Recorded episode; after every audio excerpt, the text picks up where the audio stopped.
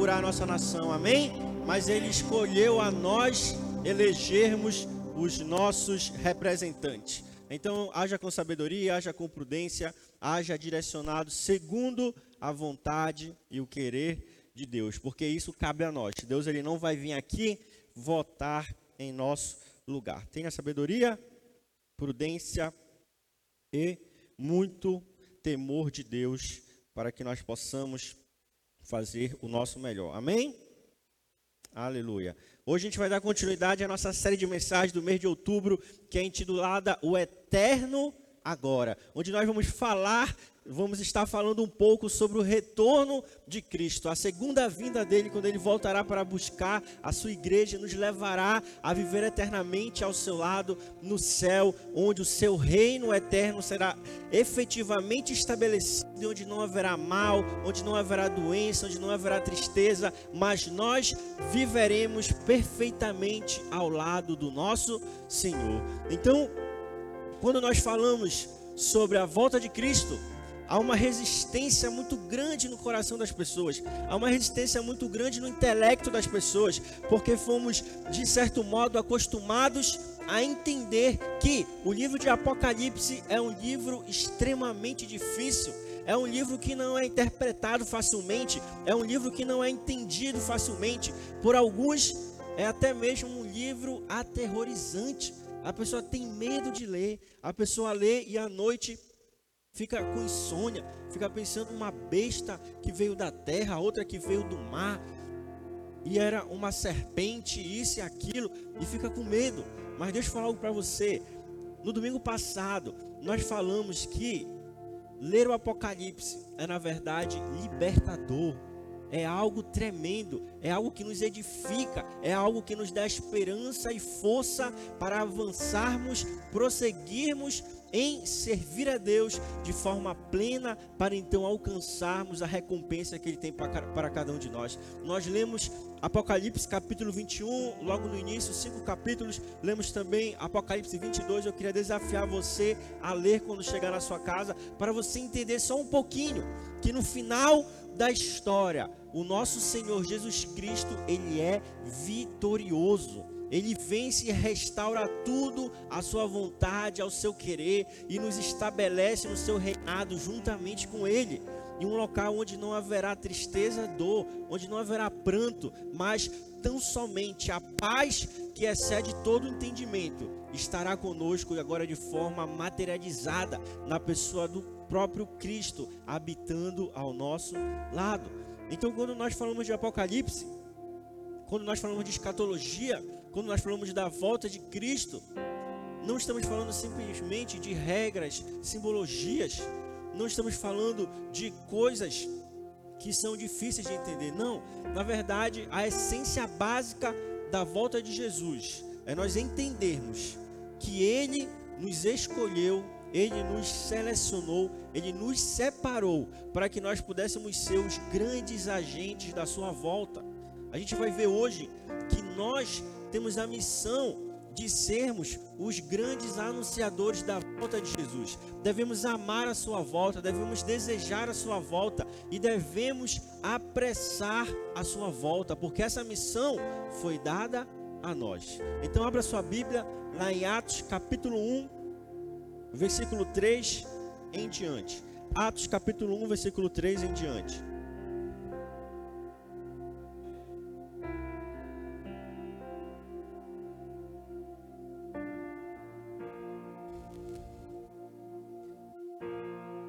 Assim: Depois do seu sofrimento, Jesus apresentou-se a eles e deu-lhes muitas provas indiscutíveis de que estava vivo. Apareceu-lhes por um período de 40 dias, falando-lhes acerca do reino de Deus.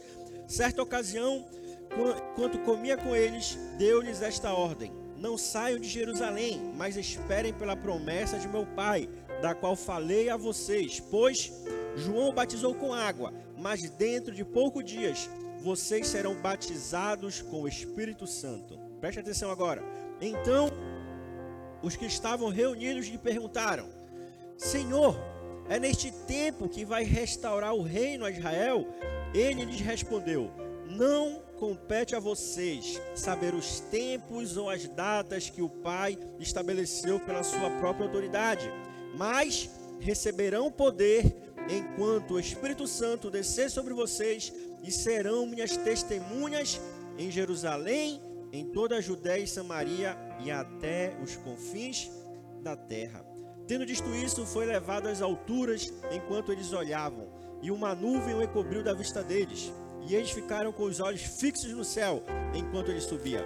De repente, surgiram diante deles dois homens vestidos de branco, que lhes disseram: Galileus, por que vocês estão olhando para o céu?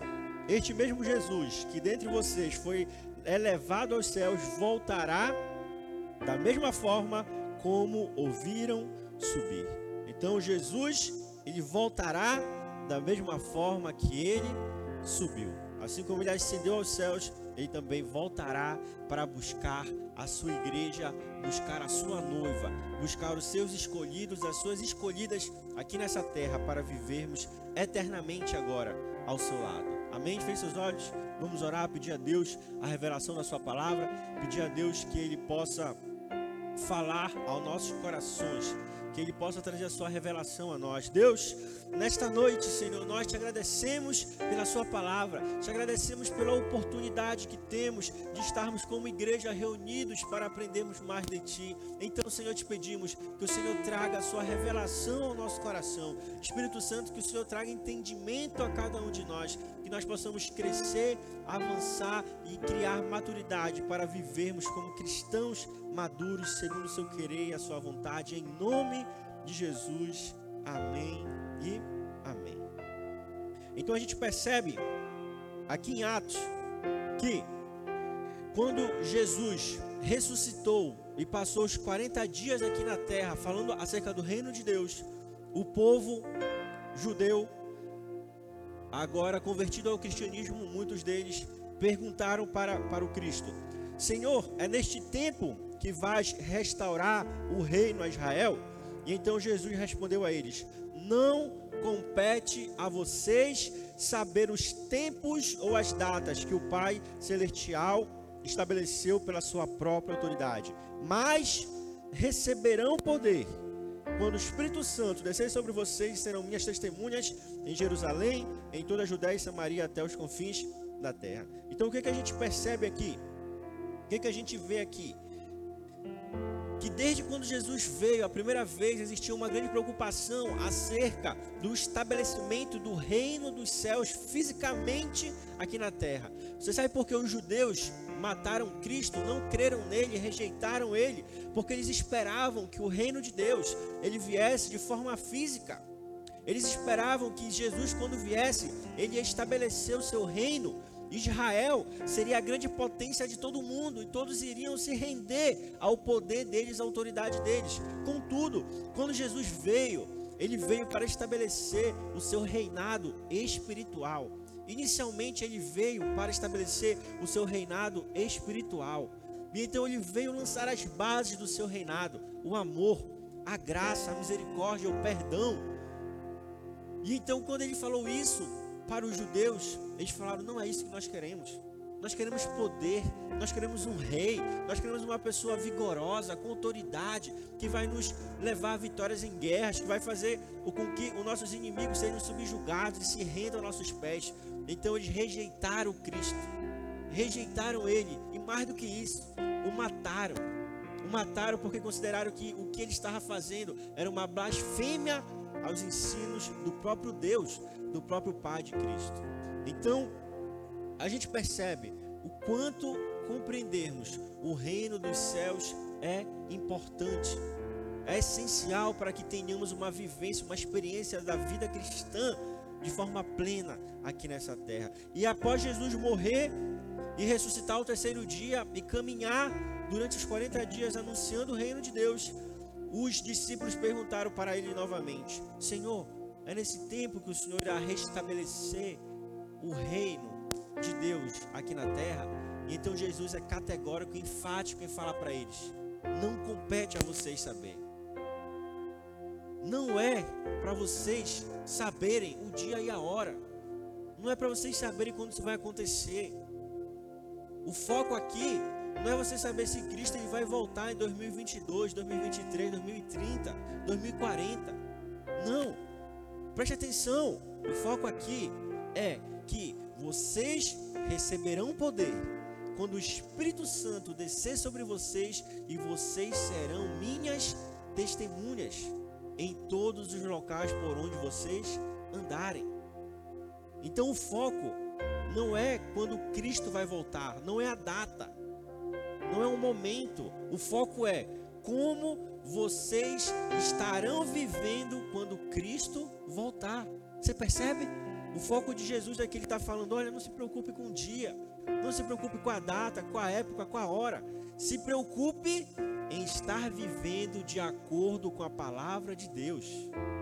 Se preocupe em estar vivendo segundo aquilo que Deus deseja que você viva. Se preocupe em estar vivendo em santidade, em obediência. Se preocupe em estar vivendo o que Deus separou você para viver. Porque se fosse para nós sabermos as datas, ele já teria falado. Já teria falado. Muitos já vieram antes de nós e falaram. A minha geração, quando você ouve pregadores mais antigos falarem, pregações mais antigas, você vai ver que muitos deles dizem: A minha geração é a geração do arrebatamento. Algumas igrejas grandes já disseram: Jesus vai voltar no dia tal. Ele não veio. E então eles falam: Não, não, ele vai voltar. A gente se enganou na data. É mais um pouco à frente. Não veio também. Aí fala, não sabe de uma coisa? Ele voltou sim. Ele voltou, só que a gente não viu. Ele voltou de forma invisível. E então, a gente percebe que muitas vezes a gente se preocupa, a gente discute, a gente briga um com o outro para saber detalhes que a Bíblia não quer falar. Ele não está falando quando vai voltar, então não tem como a gente saber. É a mesma coisa quando a gente vai lá em Apocalipse e lê. Na grande tribulação haverá duas testemunhas que irão estar anunciando a palavra de Deus. Aí tem pessoas que vêm e falam, eu sei quem são. É Enoque e Elias. Não, é Moisés e Elias. Meu amigo, a Bíblia não fala. Então não tem como a gente adivinhar. Se ela não fala, paciência. Se o próprio Deus não quis falar, quem sou eu para querer adivinhar? Então não é para saber quem é. É só para saber que haverão testemunhas, elas estarão lá e estarão anunciando as boas novas. E mais do que isso, ele fala que antes destas duas testemunhas virem, haverão pessoas cheias, cheias do Espírito Santo que testemunharão as obras de Deus na sua vida. E eles serão aqueles que irão preceder essas duas testemunhas anunciando o reino dos céus. Sabe quem são essas testemunhas? Eu e você. Essas sim nós sabemos. Nós também somos as testemunhas que irão anunciar o reino de Deus, que irão anunciar a sua volta, que irão anunciar: ei, há um Deus que transforma, há um Deus que muda a realidade, há um Deus que pode mudar a sua família, há um Deus que pode converter a sua mulher, o seu marido, os seus filhos, há um Deus que cuida de você, que ama você e que morreu e ressuscitou ao terceiro dia, para que você experimente a completude do seu amor, da sua graça na sua vida. Então, essa é a nossa missão, essa é a nossa grande revelação. Saber que Ele vai voltar, saber que Ele vai voltar e estar nessa expectativa. Ele pode voltar amanhã? Pode.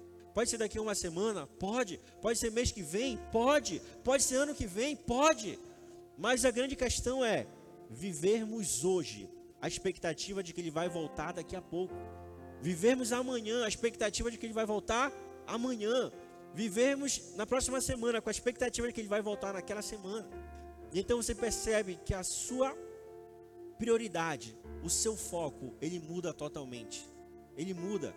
Por quê? Porque estaremos sempre na iminência da volta do Senhor.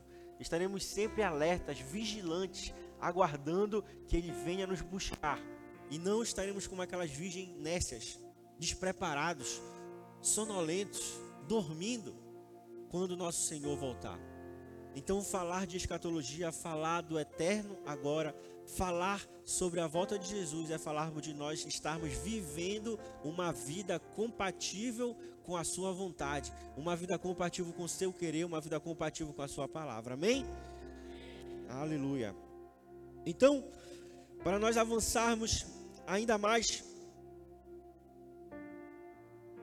você pode ler lá em Lucas capítulo 20, versículo 9 em diante, sobre a parábola dos lavradores, a palavra dos lavradores. Você vai ver lá uma história que diz que um senhor, ele foi fazer uma longa viagem, que demorou muito tempo. Então ele entregou a sua vinha a lavradores.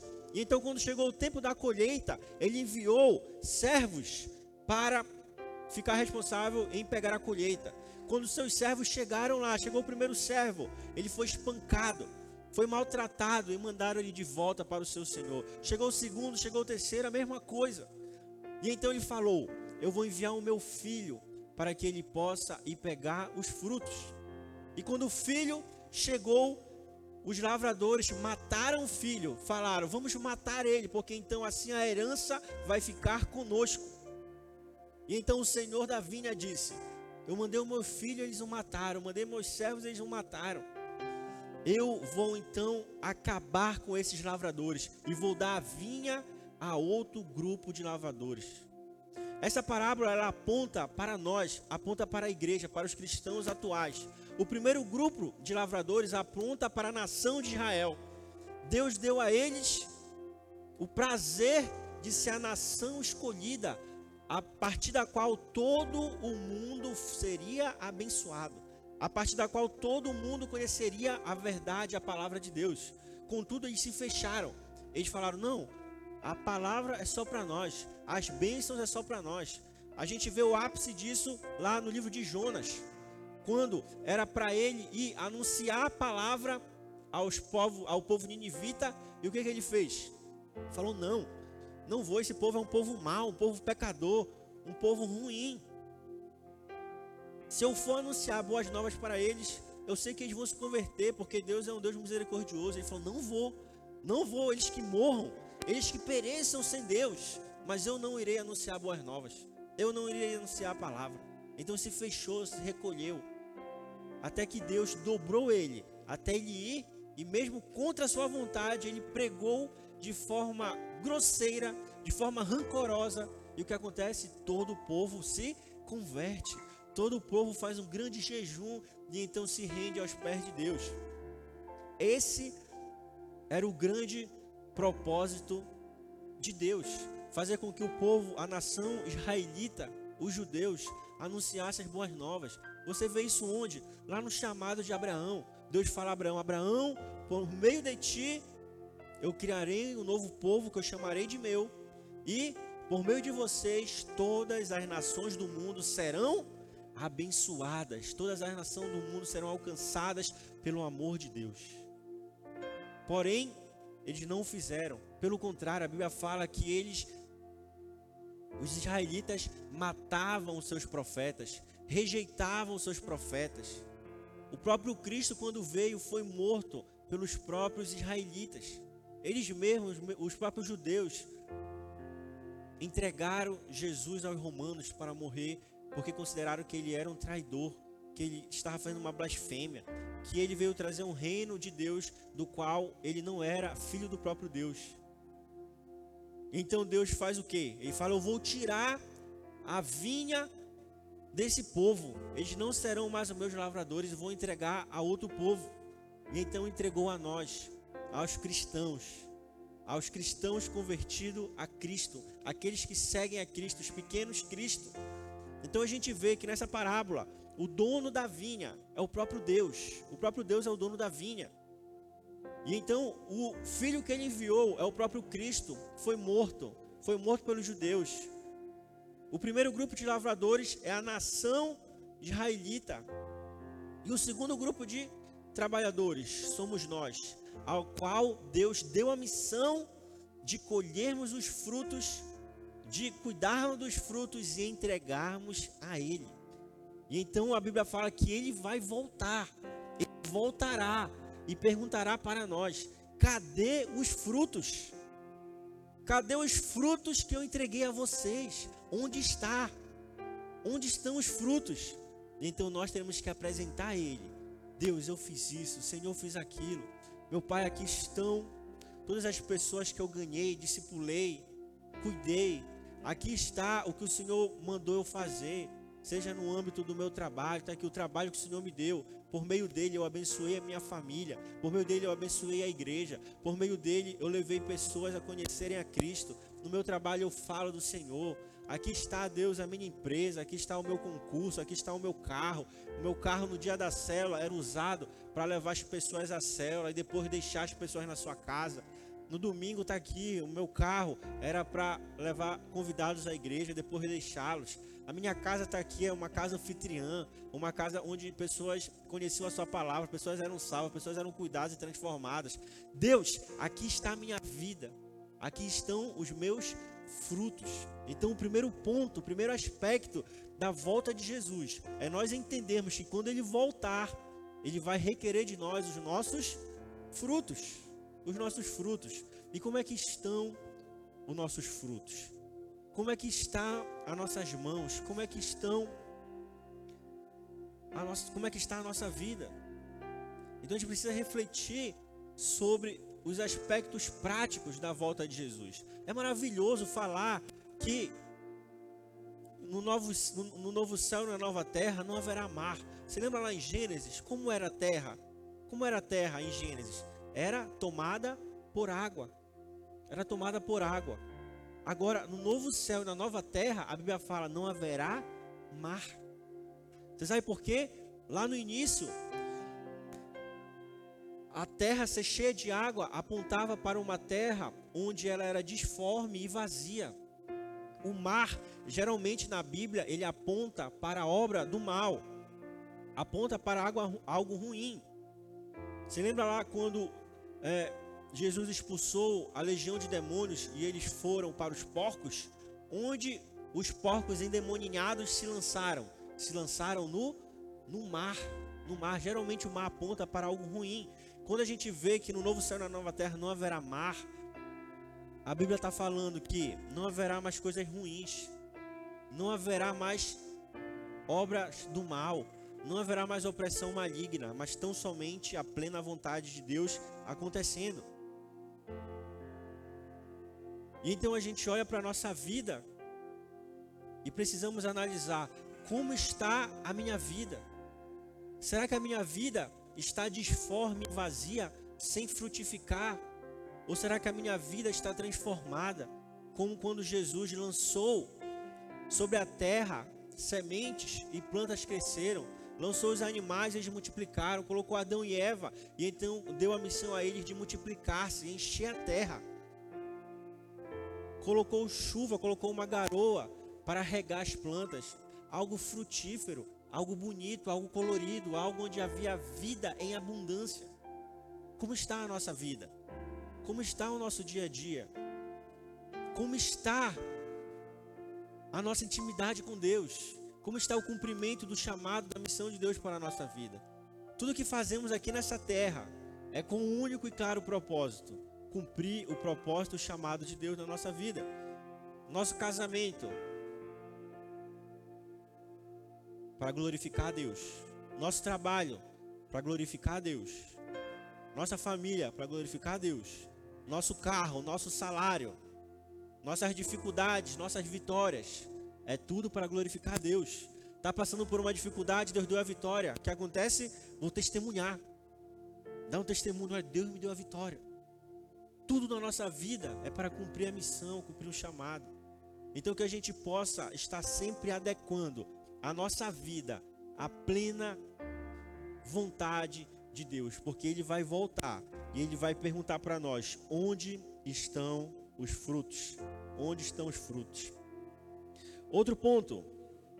Atos capítulo 3, versículo 21 diz assim: É necessário que ele permaneça no céu até que chegue o tempo em que Deus restaurará todas as coisas, como falou há muito tempo, por meio dos seus santos profetas. Olha o que está falando aqui, Atos capítulo 3, versículo 21.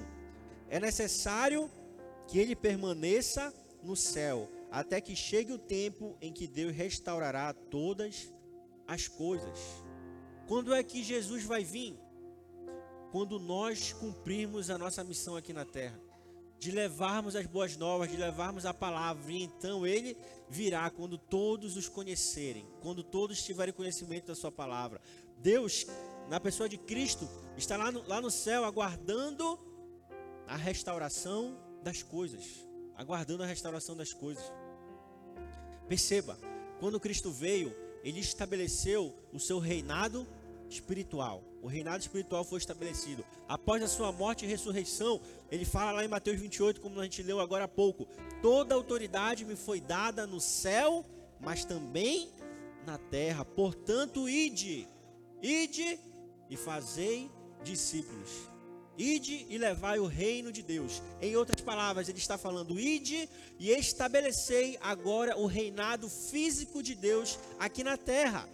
Se Cristo veio estabelecer o seu reinado espiritual, também é verdade que quando ele foi aos céus, ele deu uma missão para nós. Agora, a missão de vocês é estabelecer o reinado físico do meu Pai aí na terra. É conosco que o reinado de Deus inicia aqui na terra. Essa missão foi dada a nós. Cristo ele só vai vir quando nós cumprirmos a nossa missão aqui na terra de levar o evangelho a todas as pessoas que não o conhecem. Levar o evangelho às pessoas que necessitam ouvir a sua palavra, levar o evangelho às pessoas que precisam ser transformadas. Então, a restauração das coisas, ela começa por meio da nossa própria vida. Claro que ainda não vai ser de forma plena, ainda não vai ser de forma perfeita, mas no momento certo, aquele que é perfeito virá e aperfeiçoará todas as coisas e fará com que tudo se converta à sua vontade, ao seu querer. Quando a gente vê lá no livro de Mateus, a gente percebe que nós possamos, podemos resumir o livro em três, em três partes. O primeiro, Mateus 11, 28 fala: Vinde a mim todos que estáis cansados e sobrecarregados, e eu vos aliviarei. Você está mal, está cansado, Deus não tem dinheiro, Senhor, a minha, a minha família está desestruturada, Senhor, não tenho paz, não tenho sossego, não tenho calma. O que, que ele fala? Vinde a mim e eu vos aliviarei. Eu vou lhes dar descanso. Se falta dinheiro, vou lhe dar dinheiro. Falta paz, vou lhe dar paz. Falta um casamento, vou providenciar um casamento. Que, que falta? Eu vos lhe darei descanso. Vinde a mim, vinde a mim. Contudo, não fica aí. Quando a gente vai ver quando Cristo chamou os primeiros discípulos, ele fala para eles: Então disse-lhe Jesus: Vinde após mim, e eu os farei pescadores de homens, pescadores de pessoas. O segundo ponto: Vinde após mim.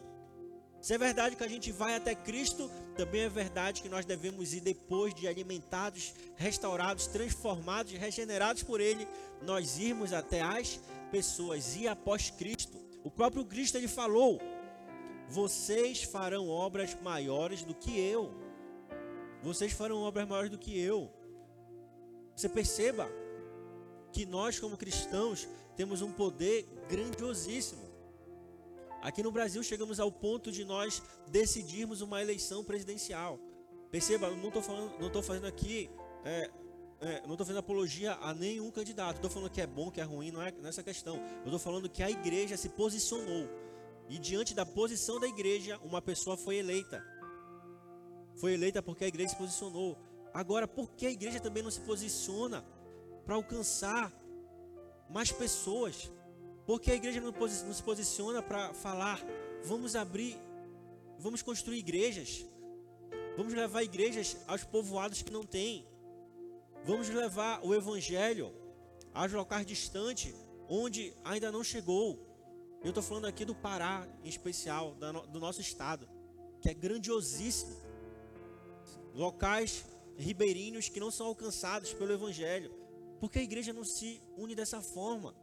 Porque a igreja não fala, vamos gastar menos em prédio, vamos gastar menos em tijolo, cimento, em beleza física e investir mais em beleza espiritual. Investir mais em pessoas. E isso passa por mim, por você. Isso passa por mim, por você. Passa por nós como cristãos e cidadãos do céu de fazermos a, nova, a nossa parte, fazermos o nosso querer, segundo a vontade de Deus. Então, no final do livro de Mateus, Jesus vai falar: Agora então, ide e fazei discípulos. Ide, vinde a mim, todos estão cansados, sobrecarregados. Ide após mim, vinde após mim, e eu os farei, eu os prepararei, eu os capacitarei para serem pescadores de pessoas, de homens e de mulheres.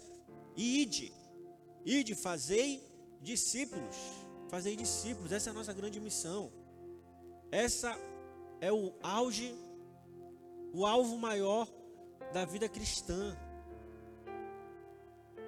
Receber paz da parte de Deus, receber uma bênção é maravilhoso alcançar uma bênção. Poxa, Deus ele permitiu que eu ingressasse na faculdade. Deus permitiu que eu pudesse me formar. Deus abriu as portas de emprego. Deus me deu um bom salário, um bom recurso. Deus me deu uma boa família. Maravilhoso. É o descanso. É tremendo. Mas há um, um vídeo após mim também. E há um id que nós precisamos viver, que nós precisamos experimentar, que nós precisamos estar cumprindo, porque assim nós estaremos vivendo segundo a vontade de Deus, segundo o seu querer. E agora a gente vai passar para o terceiro ponto, que fala sobre amar a volta de Cristo. Segundo Timóteo, capítulo 4, versículo 8. Você pode abrir na sua Bíblia, eu estou lendo aqui na NVI, tá bom? Segundo Timóteo, capítulo 4, versículo 8. Diz assim: Agora me está reservada a coroa da justiça, que o Senhor, justo juiz, me dará naquele dia, e não somente a mim, mas também a todos que amam a sua vinda, mas também a todos os que amam a sua vinda. E o que é amar a vinda de Deus? O que é amar a vinda de Cristo? O que é amar a vinda do nosso Senhor? É viver segundo o seu querer, é viver tudo aquilo que nós falamos até agora, cumprir o nosso id, cumprir o nosso chamado, cumprir o querer de Deus para a nossa vida. Essa é a nossa missão. Isso é amar a volta de Cristo, porque se nós amamos a volta dele, nós amamos pessoas. Se nós amamos a volta de Cristo, nós discipulamos. Se nós amamos a volta de Cristo, nós estamos levando o evangelho a pessoas que não conhecem. Se nós amamos a, a vida de Cristo, nós estamos visitando aqueles que estão afastados. Estamos visitando aqueles que por algum motivo não estão na comunhão da igreja. Se nós amamos a volta de Cristo, nós estamos falando, Deus, a minha casa está à sua disposição, o meu carro está à sua disposição, a minha vida, a minha sabedoria, o meu entendimento, o meu eu, o meu tempo está à sua disposição. Então, quando nós amamos a volta de Cristo, quando nós amamos o seu retorno, nós vivemos de acordo com aquilo que a sua palavra ensina. E isso é o ponto de partida, o ponto inicial para nós adentrarmos em uma análise mais teórica de Apocalipse. Se você não entende isso, quando você vai estudar Apocalipse, não para de um mero estudo, não para de questões apenas simbólicas de algo que ainda vai acontecer de algo que talvez você não se comprometa muito com aquilo, porque você não entende para onde aquilo está apontando. Quando nós lemos Apocalipse, então, a gente vai chegar a qual conclusão? Não importa a dificuldade, não importa o quanto nós fomos, não importa o quanto nós fomos resistido, não importa o quanto foi o sofrimento, no final seremos vitoriosos com o Senhor. No final, tudo será restaurado à sua vontade, ao seu querer. No final, a vontade dele prevalecerá. Quando entendemos isso, então a nossa vida ela passa a fazer maior sentido, porque não importa o agora. Sabe quando você está lá no seu trabalho, penoso, está difícil, mas você sabe que no final do mês vai ter o salário lá para lhe confortar? A mesma coisa na nossa vida.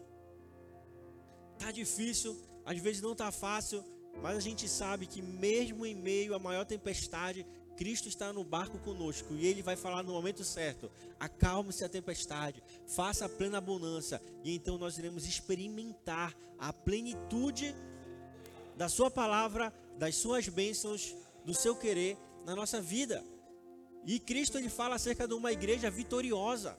Cristo ele fala sobre uma igreja forte, uma igreja imparável, uma igreja que não irá se acovardar diante da porta do inferno, mas que a porta do inferno não prevalecerá contra ela. A Bíblia fala sobre um Cristo que ele foi até o inferno e pegou a sua chave, pegou a chave da morte. E agora tudo está segundo o seu querer, segundo a sua vontade. Tudo, toda a autoridade lhe foi dada, tanto no céu quanto na na terra. Quando nós compreendemos isso, quando nós buscamos viver isso, quando nós buscamos ter mais profundidade em Deus, então a gente vai estar mais preparado para entendermos um pouco mais acerca das promessas de Apocalipse, da revelação de Apocalipse para a igreja. A gente vai estar mais com o pé no chão, menos misticismo e mais praticidade. Menos teoria e mais prática. Então que a gente possa buscar viver dessa forma plena a vontade de Deus. 2 Pedro capítulo 3, versículo 11 e 12 diz assim: Vivam de maneira santa e piedosa, esperando o dia de Deus e apressando e apressando a sua vinda.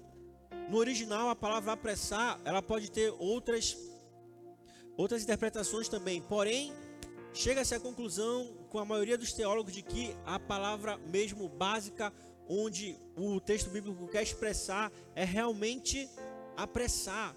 Nós podemos apressar a volta de Cristo. Nós podemos apressar a volta do nosso Senhor quando nós cumprimos a sua vontade, cumprimos o seu querer, quando nós cumprimos aquilo que ele quer que nós façamos aqui na terra, que é basicamente ir até o Senhor, nos apresentar a ele, falar: "Deus, estou aqui. Me alivie, me guarde, me proteja." Fala para ele, Senhor, agora que o, que o Senhor me transformou, envia-me a mim. Envia-me para ser pescador de pessoas. E então assim nós cumprimos o nosso id, cumprimos o nosso id. Quando nós fazemos isso, a gente percebe que estamos preparados para a volta do Senhor. Você entende isso? Você entende? Amém? Então esse é a grande introdução para nós entendermos um pouco mais acerca das grandes promessas de Deus acerca do futuro. E então a gente vai passar a ver nos próximos domingos o sermão escatológico de Cristo, Mateus 24, a gente vai passar a ver alguns pontos específicos e especiais de Apocalipse, para que nós possamos ter uma noção um pouco melhor daquilo que nos aguarda. Embora saibamos que no final tudo se converterá à vontade do Senhor, se converterá à sua plena vontade. Amém? Vamos ficar de pé, vamos louvar a Deus, vamos adorar Ele na plenitude do seu poder, da sua sabedoria e alinhando, ajustando a nossa vida seu, ao seu querer, à sua vontade, sabendo que Ele tem coisas grandiosas para nós.